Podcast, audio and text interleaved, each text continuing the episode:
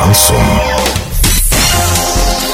В студии с новостями Дарья Дмитриева. Здравствуйте. Спонсор выпуска «Строительный бум». Низкие цены всегда. Картина дня за 30 секунд. Орский рэпер написал песню про авиакатастрофу в Подмосковье.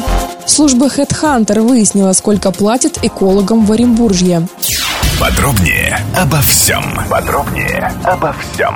Орский рэпер написал песню про авиакатастрофу в Подмосковье. Юрий Мочалов назвал аудиозапись «Москва-Орск. Рейс 703». Отметим, что трагедия всколыхнула сердца людей всей страны. Откликнулись на случившееся с Ан-148 и поэты. Любители и профессионалы пишут произведения. Напомним, 11 февраля самолет Ан-148 саратовских авиалиний разбился в Подмосковье. Лайнер совершал рейс 703 из Москвы в Орск. На борту находился 71 человек, из них трое детей. Никто не выжил.